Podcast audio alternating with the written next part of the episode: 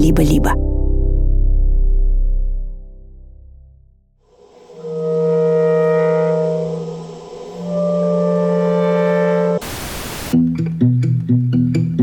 Привет! Меня зовут Ольга Добровидова, я научный журналист, и у меня в голове дырка. Из-за этой дырки я непрерывно, каждую секунду вынуждена слушать шум своей крови. Это чем-то похоже на шум воды в трубах и одновременно на свист ветра. Только я слышу его в ритме своего сердца. Поверьте мне, есть много причин, по которым человек в норме не должен слышать этот звук. Как научный журналист я пишу новости, большие тексты и репортажи об ученых и об их работе. Я это делаю уже больше 10 лет. За это время проработала во многих научно-популярных редакциях России, а сейчас пишу как фрилансер для журнала Science, одного из главных научных изданий мира. Еще я преподавала в нескольких университетах, работаю вице-президентом Европейской Федерации научной журналистики, а в свободное время пеку пироги. И почти весь 2022 год все эти свои разнообразные дела я делала под непрерывный, постоянный звуковой фон, который никак нельзя было отключить.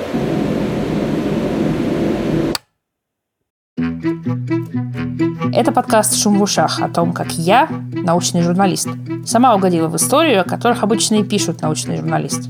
Я пытаюсь разобраться, что со мной случилось и что мне теперь с этим делать. А помогают мне в этом врачи, ученые и мои коллеги-журналисты.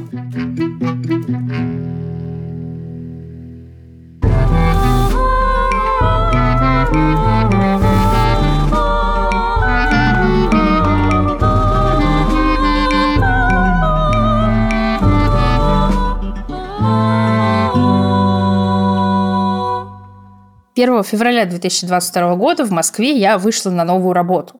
Несколько месяцев вместе с иностранными коллегами я готовила к запуску очень интересный проект в сфере изменения климата и международного сотрудничества. 24 февраля я поняла, что никакой такой проект уже никуда не полетит. В тот день мне, как и многим, наверное, сначала было совершенно непонятно, что теперь делать. Но потом я немного пришла в себя и вспомнила, что пишу для журнала Science. Журналист в большинстве непонятных ситуаций как раз точно знает, что надо делать. Надо писать текст. И я переправила редактору Science письмо российских ученых и журналистов, которые выступили против войны, чтобы коллеги по всему миру знали об их позиции. А потом я стала писать про влияние войны на российскую науку. Правда, Генпрокуратура уже через пару дней заботливо напомнила россиянам, чем такие поступки чреваты. Оказание финансовой, материально-технической, консультационной или иной помощи иностранному государству, международной либо иностранной организации или их представителям в деятельности, направленной против безопасности Российской Федерации, содержит признаки состава преступления, предусмотренного статьей 275 Уголовного кодекса «Государственная измена». Коллега-американец из Science попросил меня перепроверить кое-что в его тексте. А я в ответ в шутку написала, что задумчиво смотрю на нашу с ним переписку, потом на сообщение Генпрокуратуры, что помогать иностранцам теперь нельзя, а потом снова на нашу переписку. Эту шутку никто не понял. Коллеги подумали и решили, что не готовы публиковать мои материалы под моим именем, чтобы меня не подставлять. Но и на псевдоним они тоже были не согласны. Так стало понятно, что очень скоро я лишусь и работы в Science тоже. При этом с первых недель войны у меня как-то фоном, что ли, но часто и довольно сильно стала болеть голова. Простые обезболивающие на время помогали мне, но боль почти сразу возвращалась. Сначала я ничего необычного в этих симптомах не видела. Я подумала, что стресс, горе, непонимание, что делать дальше. То есть все те состояния, которые, особенно в самом начале войны, были моей обыденностью – кого угодно могут довести до ручки, в том числе до головной боли. Но потом во мне снова включился научный журналист, который знает, что если у тебя болит голова больше 10 или 15 дней в месяц и больше некоторого количества дней в неделю, например, трех, ты попадаешь в зону риска хронической головной боли и так называемой абузусной боли, которая вызывается уже приемом препаратов от головной боли. В общем, я сообразила, что так это оставлять нельзя, и надо срочно что-то делать.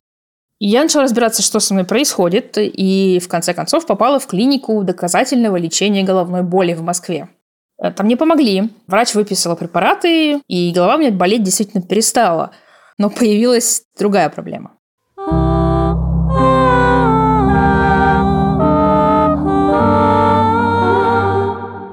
Однажды ночью, кажется, это было в начале мая, я ложилась спать. Мы живем с мужем, и моя сторона кровати ближе к углу, в котором находится стояк отопления. Обычно на ночь я слушаю подкаст, который называется Sleep With Me. Это такой совершенно удивительный контент. Автор примерно полтора часа говорит очень размеренным, спокойным и приятным голосом полную чушь. Несмотря на то, что я этот подкаст слушаю уже несколько лет, я каждый раз поражаюсь, насколько абсурдно то, что там происходит. Магия подкаста работает так. Я пытаюсь поймать какую-то мысль, неизбежно теряю ее, так происходит много раз, и в итоге, за счет того, что сконцентрироваться на содержании невозможно, я постепенно засыпаю. Like I'd say, okay, what if, okay, so let's use a, like a very removed one. So, you know, и вот представьте, в квартире уже тихо, я готовлюсь включать свой подкаст, и вдруг слышу какой-то звук. Он был очень странным, но самое странное в нем было то, что я вообще не понимала его источник и направление. Это точно был не телефон и не планшет. Я долго думала, что это может быть, и в итоге сама себе объяснила, что, наверное, мои соседи просто что-то делают с трубами. Во всех советских домах совершенно обычное дело, когда ты слышишь шум от стояка. Я включила подкаст, его магия сработала, и я отключилась. Утром все было как обычно, я занималась своими делами, пока вдруг в очередной паузе не поняла, что я снова слышу этот звук. Только я уже была не в спальне, довольно далеко от стояка. По интенсивности и по громкости звук был таким же, как накануне ночью. И я снова не могла понять, откуда он исходит. Ну, тут я испугалась и прислушалась к нему. А специфика нашего восприятия звука такова, что когда ты сосредотачиваешься на каком-то ощущении или стимуле, например, на звуке, он как бы становится чуть громче. Это не объективно громче, просто оказывается в фокусе нашего внимания. Когда я прислушалась к этому странному звуку, я поняла, что он идет откуда-то изнутри меня. Есть такой замечательный советский мультик. Ты идешь, а он летит, голубой метеорит. Где-то в космосе летит голубой метеорит. Ты идешь, а он летит. Ты бежишь, а он летит. Так вот, этот звук тоже был все время со мной. Когда я занималась спортом, работала, засыпала, всегда. Такой непрерывный, пульсирующий белый шум в голове. Мне, конечно, сначала стало страшно. Я подумала, что, может быть, я схожу с ума. Но если научная журналистика чему-то и учит людей, так это тому, что чаще всего даже у очень странных дел есть довольно скучное объяснение. Поэтому я отложила время на гипотезу о сумасшествии, опять включила научного журналиста и стала собирать факты. Итак, что я знаю об этом шуме? Он возник неожиданно, после нескольких месяцев головной боли. Он никак не проходит сам, и он идеально соответствует моему пульсу. То есть, когда сердце бьется быстрее, ну, например, во время занятий спортом, он становится чаще. То есть, либо у меня неожиданно возникла очень специфическая слуховая галлюцинация, которая реагирует на мои занятия в спортзале, ну, на штангу там или на беговую дорожку, либо это не галлюцинация. Я не сошла с ума. Это какая-то другая серьезная проблема с головой. Вот этот звук, который вы за последние пять минут слышали уже несколько раз, максимально близок к тому, о чем я говорю. Тут я забегу немного вперед и скажу, что мы в команде подкаста называем то, что вы слышали, аудиороботом. Точно так же, как следователь составляет со слов потерпевшего фоторобот-преступника, наш звукорежиссер Леша Воробьев составил по моим показаниям аудиоробот «Шума в голове». Мы сделали его в тот момент, когда уже было понятно, что вся эта история станет подкастом. Вот как это было. Если бы я как-то разложила на компоненты этот шум, этот ритм, но в отличие от сердцебиения у него гораздо больше звуковой части. И это такой звук, он неуловимо одновременно механический и естественный, природный. Вот какое-то время назад он прям был сильно похож на звук, который издают аппараты для ультразвукового исследования. У них есть такой режим иногда, который включают, например, когда эхокардиографию сердца делают. Они что-то включают, и ты слышишь такой как бы и хлюпающий, металлический одновременно звук. Вот что-то такое... С одной стороны, него посмотришь, он как бы машинный такой, да, с другой стороны, он, безусловно, естественный, потому что там тоже есть это хлюпание, да, ритмичное. А на конце у каждой этой волны у нее есть вот этот хвостик такой. Вот когда ты закрываешь дверь, закрываешь окно, там остается тоненькая-тоненькая щель, и в ней, а, если ветер есть, например, начинает завывать, так свистеть воздух. У нас сейчас пауза, и я прям слышу, я бы даже это писала не как удары сердца, а как вот если бы у ветра был какой-то пульс. Так, сейчас я попробую. Я вырезал маленький кусочек свиста сквозняка, который нашел в интернете, и пробую сделать из него цикл. Вообще магия, да?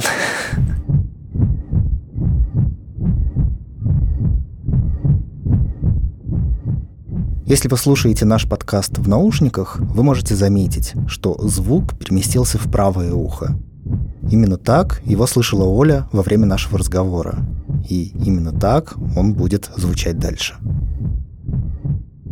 Ну вот, теперь вы можете услышать мир моими ушами. Разница с фотороботом только в том, что обычно потерпевший все-таки не смотрит прямо в лицо преступнику, когда описывает его приметы. А я говорила с Лешей сквозь этот самый шум.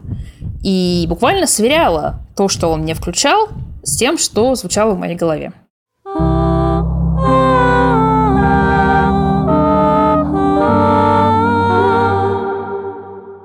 Когда мне стало ясно, что, в отличие от головной боли, мой шум проходить не собирается, я поняла, что мне снова нужен врач.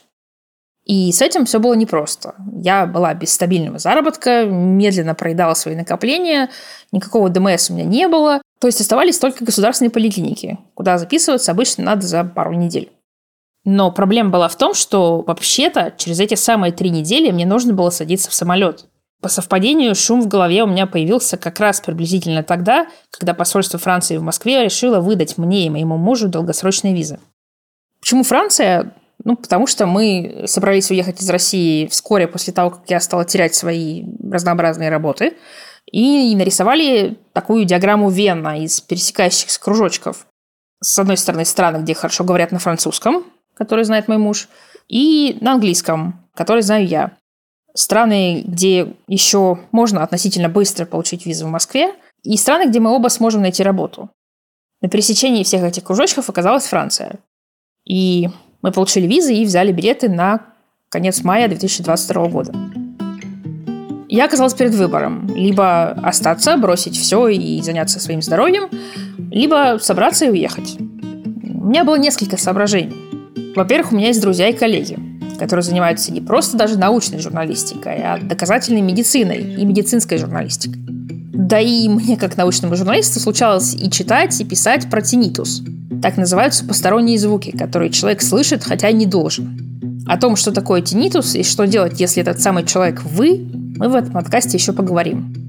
Благодаря научной журналистике я знала, что и как гуглить. Но все равно, когда я самостоятельно пыталась найти информацию про свой шум, я попадала в мир редких патологий и ужасных прогнозов. И прежде чем, как персонаж «Трое в лодке, не считая собаки», найти у себя все, кроме родильной горячки, я все-таки включила голову и сказала себе, «Оля, остановись, подожди, ты не эксперт, нет никакого смысла самостоятельно выбирать из этого ассортимента ужасающих состояний. Тебе нужны врачи». И здесь второе соображение. Российская медицина по УМС, о которой мы тоже обязательно поговорим, доверие и оптимизма мне не внушало, а внушало, честно говоря, отчаяние и панику. Но я хорошо понимала, что если поддаваться отчаянию и панике, то выбраться потом из ямы, которую ты очень быстро сам себе выкопаешь, будет тяжело. Поэтому я просто приняла волевое решение, что сейчас надо сосредоточиться на жизни, а не на шуме. Я решила, что дождусь конца семестра, выполню свои обязательства перед студентами, оформлю кое-какие документы, доделаю дела, встречу с людьми, которых теперь непонятно, когда увижу снова. И улечу. Конечно, я понимала, что в этом случае разбираться с непонятной болезнью мне нужно будет во Франции. То есть я буду в чужой стране и в ситуации, где врачи и медсестры, скорее всего, не очень хорошо говорят на английском и вообще не говорят на русском. Да, это будет сложно, но в конце концов я всю свою профессиональную жизнь разбираюсь в сложных историях. Простые истории у научных журналистов бывают очень редко думать о самой себе как предмете интереса журналиста, да еще и в связи не с самыми приятными на свете вещами, поначалу было очень странно и очень неуютно. Но потом я вспомнила, что вообще-то я знаю, с кем об этом можно поговорить.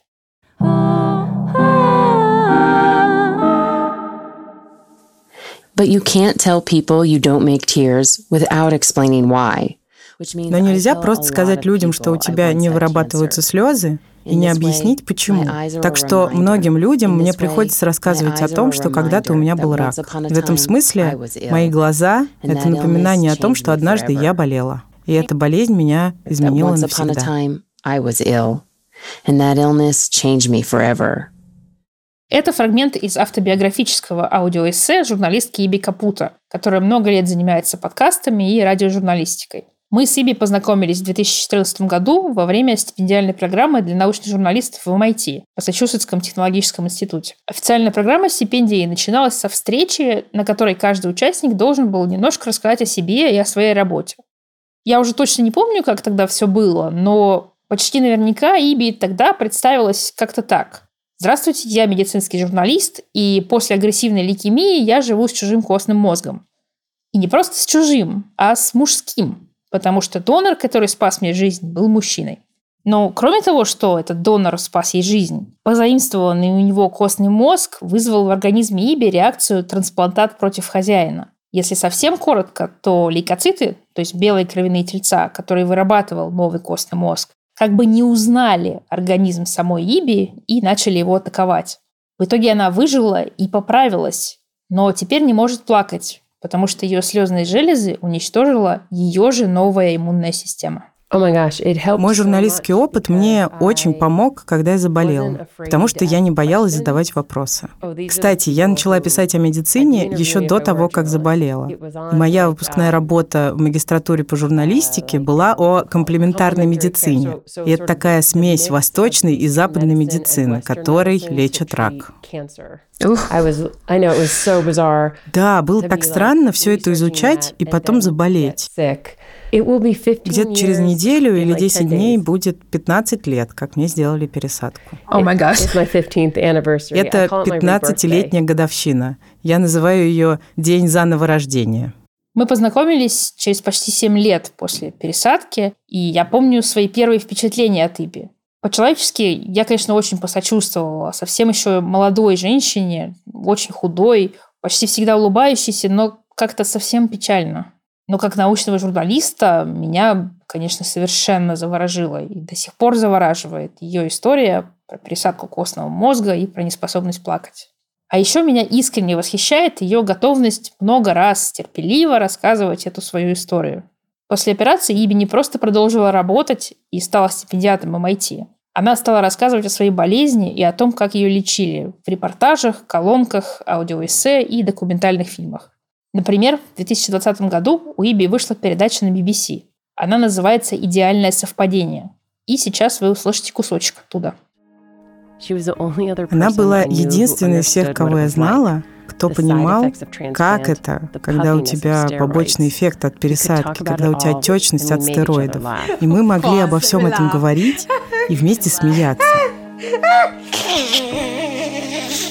Она — это Трика Хоттон, Молодая афроамериканская женщина, задорный смех, который вы только что слышали, это близкая подруга Иби. Она излечилась от очень похожей формы лейкемии, но умерла в 2017 году от осложнений после пересадки костного мозга. Все дело было в том, что ее донор был достаточно хорошим для пересадки, но не максимально хорошим. Идеального донора в реестрах во всем мире для афроамериканки просто не нашлось. Горе от смерти Терики подтолкнуло Иби к тому, чтобы изучить, как вообще устроены эти реестры. И узнать, почему вероятность найти идеальное совпадение с потенциальным донором для белых американцев в три раза выше, чем для темнокожих. Разумеется, дело совсем не в том, что белые американцы чем-то лучше других людей. Это смертельно опасное неравенство, за которым стоит множество системных причин. От настоящего полноценного расизма в медицине до, например, экономических факторов. Для здоровья полезно жить в богатом, экономически благополучном районе, рядом с хорошим госпиталем. Там лучшее качество воздуха и доступ к медицине. При этом афроамериканцев десятилетиями систематически не пускали в такие районы через дискриминацию при выдаче ипотеки, российские ограничения, а места, где они составляли большинство, наоборот, недополучали ресурсы и поддержку для развития медицины. Другая причина в том, что в реестрах просто мало людей с неевропейскими корнями. При пересадке костного мозга это имеет критическое значение, потому что если вариантов в принципе мало, шансы найти идеальные будут еще меньше. Как ни печально, многие люди до сих пор не знают, как можно записаться в такой реестр, чтобы сильно увеличить чьи-то шансы. Поэтому тут каждая передача, каждая статья имеет значение. В описании этого эпизода есть ссылка на статью о том, как стать донором костного мозга в России.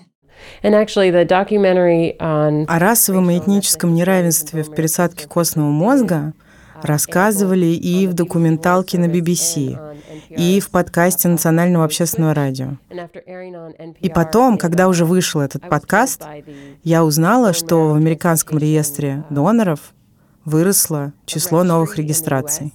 То есть от этого действительно была польза. Donors, donor registration. So it actually did, like some good came of that.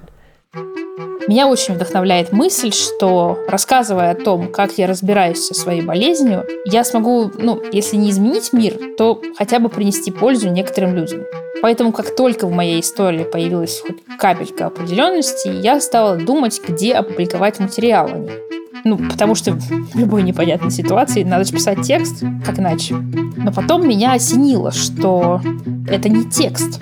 Моя проблема связана со звуком, и поэтому я тоже буду использовать звук. Как известно, если жизнь дает тебе лимоны, сделай из них лимонад. А если жизнь дает тебе непрерывный шум в голове, сделай из него подкаст. В общем, я позвонила Иби, чтобы поделиться с ней своими переживаниями по этому поводу и спросить совета. What's been happening uh, a lot to me uh, in my со мной um, происходит вот что. Ольге журналисту все интересно, она знает, какие вопросы uh, задавать врачам, как найти этих людей, uh, ну, потому что это тоже часть журналистского мастерства, уметь находить людей, с которыми ты хочешь поговорить. А Ольга пациент просто в ужасе, просто парализована страхом и полностью потеряла контроль. Я знаю, что иногда врачи хотят, чтобы ты просто следовал курсу лечения. У тебя было что-то похожее? that? I don't know. I mean, I feel like I it was more for me a social the social justice aspect of journalism. Не знаю, для меня это скорее было про такой аспект журналистики, как социальная справедливость. Я буквально в лицо врачам говорила: "У меня нет страховки, что с этим делать?" Um, Но, к счастью, я жила в очень либеральном штате, и он покрывал расходы. Меня очень занимала не столько наука, сколько сама система, как работает медицина. И для первой моей работы после пересадки костного мозга я как бы представила этот свой опыт как такое иммерсивное изучение системы здравоохранения. И меня пригласили в Вашингтон Пост. Взяли туда на стажировку, потому что я видела систему изнутри. И хотя я была в постоянном ужасе, я еще и умудрялась делать заметки. mostly freaked out all the time. I was like taking notes. Yeah, yeah, freaked out. Да, точно. В, в ужасе, но делаю заметки, и это мне очень хорошо знакомо. Я подумала, что тоже хотела бы разобраться в том, как устроено российское здравоохранение. И рассказать, что делать, если с вами или вашими близкими происходит что-то, с чем ваш участковый терапевт никогда в жизни не сталкивался. Ну а поскольку это первый мой подкаст, а Иби уже опытная радиожурналистка, я спросила у нее, как справиться с новым для меня медиумом. How would you say this is be Чем, по-твоему, все это будет отличаться uh, от привычного мне текста? Oh, it's gonna be so different. Ой, ну это будет вообще по-другому. In what way? А как именно? Um, well, it's it's fun. I mean, you're gonna have ну, вообще это весело. Вот у тебя будут все эти записи, тебе придется их отслушивать, тебе придется решать, куда эти интервью тебя поведут. И когда ты пишешь тексты, ты их чуть лучше контролируешь. Здесь получается такой интересный процесс, типа коллаж или что-то такое, и ты этот коллаж как будто собираешь из записей. И ищешь, например, кусочки, которые делают интервью интересным, эмоции героев. И ты вот эти эмоциональные моменты ищешь и с ними работаешь. В мою программу о пересадке костного мозга мне обязательно нужно было вставить смех Терики, потому что она всегда смеялась, всегда шутила, мы вместе хохотали. Я думаю, что вот так во многом историю определяют те записи, те звуки, которые у тебя есть. Если ты автор текстов, если ты привыкла направлять историю туда, куда тебе надо, тут может быть немного некомфортно.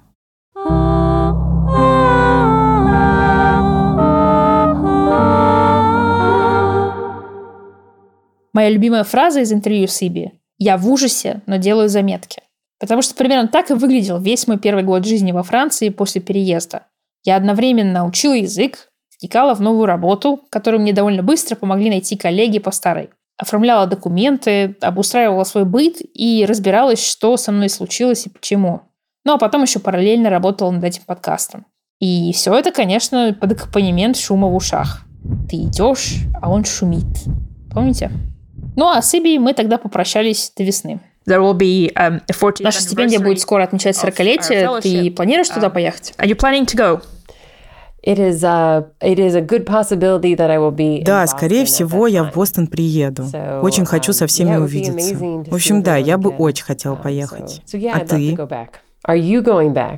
Well, um, I, I certainly hope so. Ну, я точно это надеюсь. I mean, Конечно, еще непонятно, но если я буду жива, я, я буду там. Я сделаю все, чтобы If там I'm быть. still around, I'll, I'll be there. I'll make sure I am there. Okay, you gotta keep this that. Не говори You're going так. to be around. И это мои пять А, копеек в My- божью копилку. Ты точно будешь жива. На эту встречу я в итоге попала. Даже несмотря на то, что у моих очень странных дел, вопреки всему опыту научной журналистики, объяснение оказалось ну, совсем не скучным. Об этом в следующих эпизодах. Это был первый эпизод подкаста «Шум в ушах». Меня зовут Ольга Добровидова. А делаем мы этот подкаст в студии «Либо-либо». Все эпизоды нашего подкаста вышли одновременно, поэтому послушать следующий вы можете уже сейчас. Вместе со мной над ним работали редакторы Юлия Яковлева, Андрей Борзенко, Елена Чеснокова, продюсерки Рита Берденникова, Лика Кремер и Маша Агличева и звукорежиссеры Алексей Воробьев, Юрий Шустицкий и Нина Мамотина. Обложку нам сделала Алина Глушанок. Джингл написал Алексей Зеленский. Спела для него Анастасия Медведева, а на кларнете сыграл Игнат Красиков.